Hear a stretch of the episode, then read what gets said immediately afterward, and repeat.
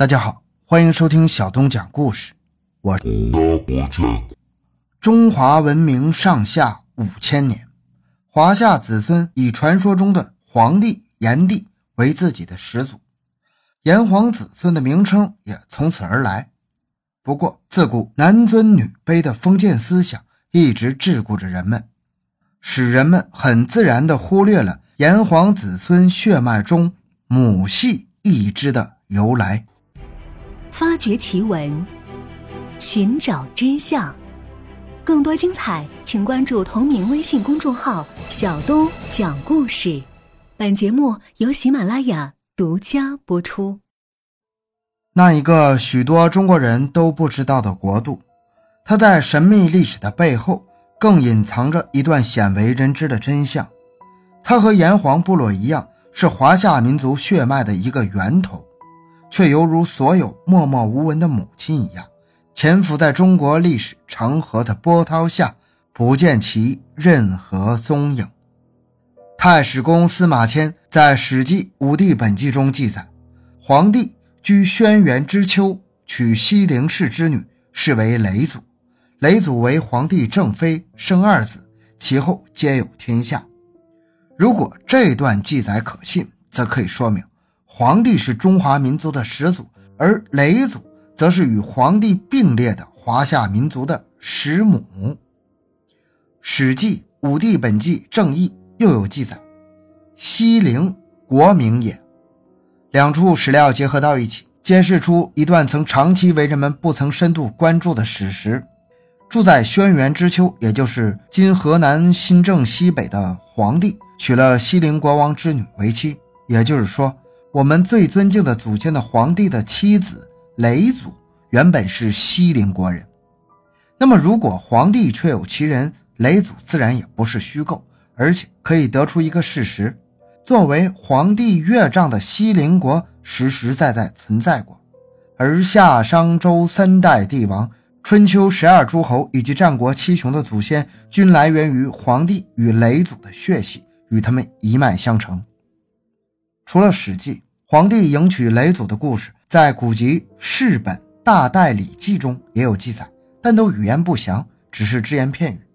不过，在中国民间传说中，皇帝迎娶雷祖倒是一则很生动的故事。皇帝本是有熊国的君主，称轩辕氏，活动在今天的河南、山西一带，是炎帝之后的中国共主。雷祖则是西陵国国王的女儿，传说。在水土丰茂的成都平原上，西陵国国王有一位美丽善良的女儿。她每天不辞劳累外出采摘野果，附近的野果采完了，便跋山涉水到远处去采摘。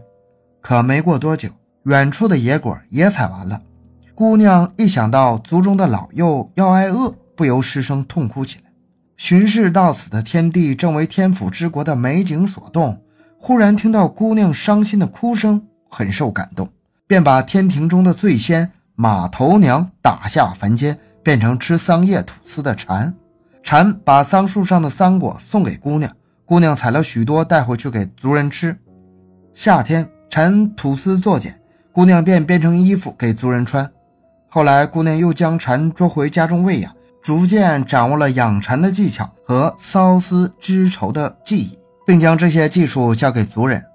西陵国的子民从此不再用穿树皮、兽皮，而是穿上了美丽舒适的丝绸。从此之后，人们变成国王的女儿为雷祖。茹毛饮血的西陵人穿上了华丽的衣服，这件事很快在邻近的各国中传开了。西陵国东边的夷人、南边的越人纷纷派使者到西陵国向雷祖求婚，但是雷祖心气很高，全部婉拒了。这个时候，皇帝也来西陵国求婚。雷祖早就听说皇帝的声望，西陵国国王也十分向往皇帝的强大势力，两人终于成亲。皇帝变成了西陵国国王的女婿。皇帝和雷祖完婚之后，没有马上离开西陵国，他们在西陵国生活了很长一段时间，生下了玄霄和昌邑两个儿子。华夏文明从远古就充满了智慧。皇帝和雷祖美满婚姻的背后，实际上隐藏着复杂的政治斗争。可以说，雷祖与皇帝的结合是一种强强联合的政治婚姻，两人的婚礼实际上是西陵国与皇帝部落的联盟，两个大部落联盟从此逐渐走在了一起。中原地区的皇帝部落原本是不知蚕桑的，雷祖把成都平原先进的养蚕缫丝技术带到了中原。史学界已经证明，这个时间正是中原文明出现蚕桑的时间。此后。黄帝部落逐渐强大起来，并逐渐向东迁徙，走上了快速发展壮大的道路。此时的中原地区可谓是战云密布。在黄帝部落不断强大的同时，南方的九黎部落联盟开始向中原进攻。九黎部落是一个由很多部落组合成的大联盟，每个部落都有自己的首领，其中最强大的部落首领就是蚩尤。这就是蚩尤有八十一个兄弟传说的来历，实际上说明了和蚩尤结盟的部落联盟的繁多。九黎族强悍好斗，据说他们是最早使用铜器的部落。当时山洪爆发，铜矿顺流而下，九黎族将这些铜矿收集起来，炼制青铜，制造锋利的兵器。而其他部落的武器还是石刀、骨刀，所以九黎部落所向披靡。人们对九黎又恨又怕，以致后来把蚩尤描绘成了一个可怕的怪物。随后，九黎部落和炎帝部落在今天河北一带的涿鹿发生了涿鹿之战，炎帝部落被打得大败，只好向皇帝求援。这时候，皇帝已经和雷祖带着两个儿子回到了有熊国。通过这次西陵国之行。皇帝联系到了强大的同盟国，并联络了一些长期遭蚩尤压迫的部落。为了对付九黎部落的青铜兵器，他命人训练猛兽，还用弓箭装备了自己的军队。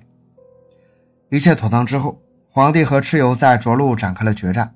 为鼓舞士气，皇帝还令人将东海流波上的怪兽魁，把他的皮剥下来做鼓，又派人将森林中的雷兽捉来。从他身上抽出一根最大的骨头当鼓槌一敲这面鼓，方圆五百里内都听得到。响亮的鼓声不但可以鼓舞士气，还能联络远处的士兵，传递战争消息。为了能在大雾的天气中辨别方向，皇帝还发明了指南车。一番血战之后，皇帝终于在涿鹿大败蚩尤，也取代了炎帝的地位，成了中原部落联盟的霸主。这个时候，皇帝的妻子雷祖充当起了贤内助的角色。她带领妇女们上山剥树皮、织麻网，还把男人们猎获的各种野兽的皮毛剥下来做衣服，并劝诫自己的子民们说：“农桑才是国家的根本。”很快，各部落的大小首领都穿上了衣服和鞋，戴上了帽子，彻底告别了茹毛饮血的时代。雷祖觉得。所有人都应该尊敬老人，爱护小孩，有一定的理智。男女之间的婚嫁应该遵循一定的风俗。于是，他就制定出风俗、礼制、社会秩序，人们的道德水平也随之好转。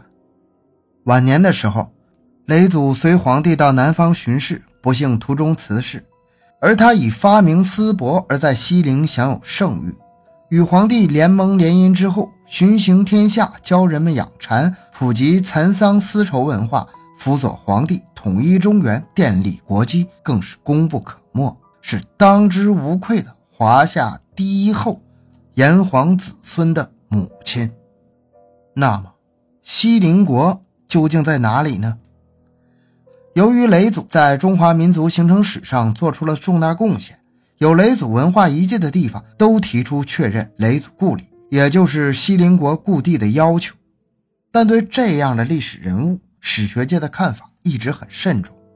关于西陵国属地的说法，目前存在很多争论，有十余种观点。河南有三地：开封、荥阳、西平；湖北有四地：宜昌、远安、黄冈、溪水。